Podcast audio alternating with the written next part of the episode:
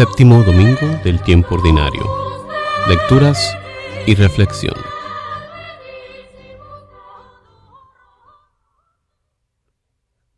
Lectura del libro de Levítico. Dijo el Señor a Moisés, Habla a la asamblea de los hijos de Israel y diles, Sean santos, porque yo, el Señor su Dios, soy santo. No odiarás de corazón a tu hermano, reprenderás a tu pariente para que no cargues tú con su pecado. No te vengarás ni guardarás rencor a tus parientes, sino que amarás a tu prójimo como a ti mismo. Yo soy el Señor. Palabra de Dios. La respuesta al salmo de este domingo es, El Señor es compasivo y misericordioso.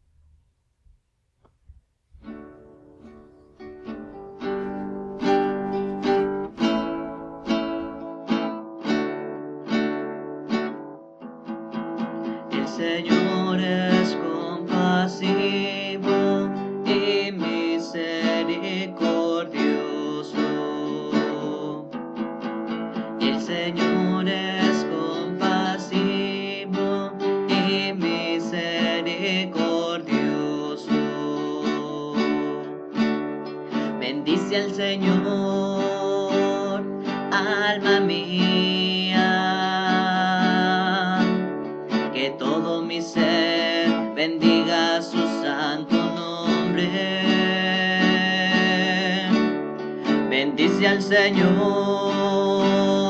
alma mía, y no te olvides de sus beneficios.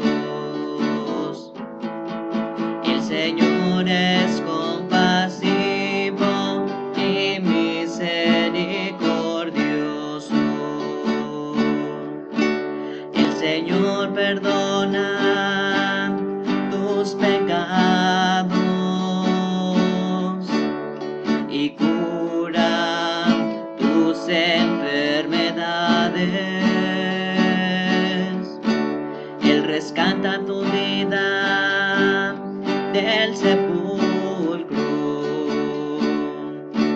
y te colma de amor y de ternura.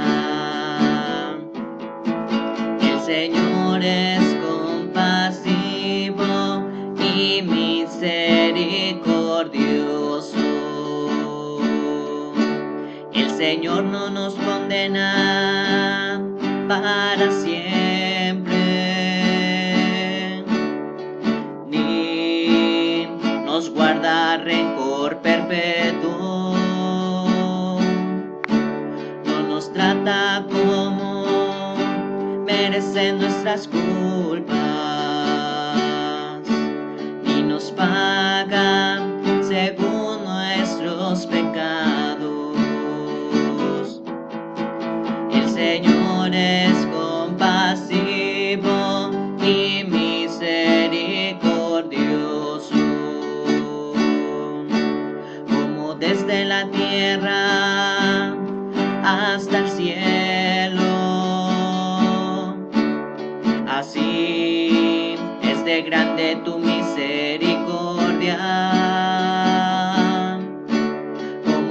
padre es compasivo con sus hijos.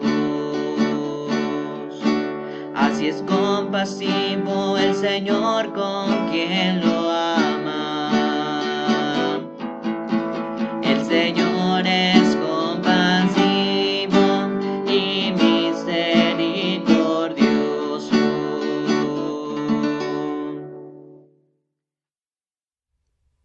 Lectura la primera carta del apóstol San Pablo a los Corintios. Hermanos, ¿no saben que son templos de Dios y que el Espíritu de Dios habita en ustedes? Si alguno destruye el templo de Dios, Dios lo destruirá a él, porque el templo de Dios es santo. Ese templo son ustedes. Que nadie se engañe. Si alguno de ustedes se cree sabio en este mundo, que se haga necio para llegar a ser sabio porque la sabiduría de este mundo es necedad ante Dios, como está escrito. Él caza a los sabios en su astucia. Y también, el Señor penetra los pensamientos de los sabios y conoce que son vanos.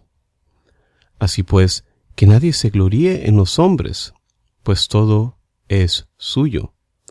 Pablo, Apolo, Cefas, el mundo, la vida, la muerte, lo presente, lo futuro, todo es suyo. Ustedes de Cristo y Cristo de Dios. Palabra de Dios. Proclamación del Santo Evangelio según San Mateo. En aquel tiempo dijo Jesús a sus discípulos, Saben que está mandado, ojo por ojo, diente por diente. Pues yo les digo, no hagan frente al que les agravia. Al contrario, si uno te abofetea en la mejilla derecha, preséntale la otra. Al que quiere ponerte pleito para quitarte la túnica, dale también la capa. A quien te requiera para caminar una milla, acompáñale dos. A quien te pide, dale, y al que te pide prestado, no lo rehuyas. Han oído que se dijo, amarás a tu prójimo y aborrecerás a tu enemigo. Yo en cambio les digo, amen a sus enemigos, hagan el bien a los que les aborrecen y recen por los que los persiguen y calumnian.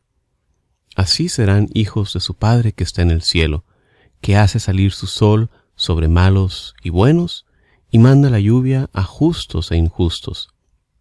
Porque si aman a los que los aman, ¿qué premio tendrán? ¿No hacen lo mismo también los publicanos? Y si saludan solo a sus hermanos, ¿qué hacen de extraordinario? ¿No hacen lo mismo también los paganos? Por tanto, sean perfectos como su Padre Celestial es perfecto. Palabra del Señor. Reflexión. La semana pasada las lecturas nos hablaban de la importancia de la ley como guía para llevarnos hacia Dios, nuestra felicidad eterna. En este domingo continuamos con un tema relacionado, el llamado a ser santos, profundizando en el sentido de lo que la ley nos enseña. La primera lectura está tomada del libro de Levítico, uno de los cinco libros que forman la Torá, el Pentateuco. En la lectura Dios manda a Moisés decir al pueblo, sean santos porque yo el Señor Yahvé soy santo. Y nuestra pregunta es esa, ¿qué quiere decir ser santos como Dios es santo? ¿Es esto posible? Primero que nada, toda santidad proviene de Dios y es una participación en su santidad. En ese sentido, todo ser santo es ser como Dios es santo. San Pablo usa la palabra santos para referirse a los fieles que viven la nueva vida en el Espíritu Santo. Esta vida la compartimos desde nuestro bautismo y a través de todos los sacramentos que nos dan la gracia santificante, es decir, una porción, una participación en la vida misma de Dios. Teniendo esto en cuenta hay que recordar que todos compartimos en la vocación común a la santidad. Dios nos llama y Jesucristo vino al mundo para hacer posible el que nosotros seamos santos. Todos los fieles, en cualquier estado o régimen de vida, somos llamados a la plenitud de la vida cristiana y a la perfección de la caridad, como nos enseña la Iglesia en el documento del Concilio Vaticano II, Lumen Gentium. Todos son llamados a la santidad. En la lectura de este domingo se saltan todas las prohibiciones, no robarás, no mentirás, no jurarás mi nombre en falso, menos las dos últimas. No odies en tu corazón a tu hermano, pero corrige a tu prójimo, para que no cargues con un pecado por su causa. No te vengarás ni guardarás rencor a los hijos de tu pueblo. Todo esto para darnos el maravilloso mandamiento, amarás a tu prójimo como a ti mismo, que junto con amarás a Dios por sobre todas las cosas, forman el resumen de toda la ley que Jesús nos da. En la segunda lectura, San Pablo nos ofrece la imagen del pueblo de Dios como templo, Así como Jesús establece una nueva alianza con su cuerpo y su sangre, nosotros los cristianos, miembros de su cuerpo, formamos el verdadero templo, donde nosotros, al igual como en el templo antiguo, habita el Espíritu de Dios. En el siguiente pasaje vemos lo que a primera vista puede parecer paradójico. Vuélvanse necios o locos, según otras traducciones. para volverse sabios, nos dice San Pablo. A lo que se refiere el apóstol es la necedad de la cruz, que es locura para los que se pierden, pero fuerza de Dios para los que se salvan. Era una locura para los judíos, ya que tenían la mentalidad de que el que moría en la cruz era maldito. Por eso nos dice, hay que volvernos locos, hay que abrazar la locura de la cruz para poder llegar al conocimiento de la verdad de Cristo, quien nos dice, yo soy el camino, la verdad y la vida. Abrazar la locura de la cruz y rechazar la sabiduría de este mundo que se niega a ver a Dios. Por último, este pasaje, Pablo nos advierte, no se gloríe nadie en los hombres, pues todo es de ustedes. Ya anteriormente en la primera carta a los Corintios, Pablo nos decía, el que se gloríe, gloríese en el Señor. El querer sentirnos elevados por nuestra supuesta sabiduría es un peligro espiritual muy grande, del cual debemos estar alertas.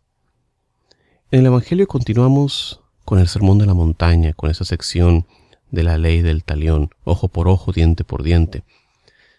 Para la sociedad semita donde la ley de venganza era practicada, esta ley del talión era un avance, una mejora. Prohibía que el castigo superara la ofensa hecha. Pero Jesús va más allá.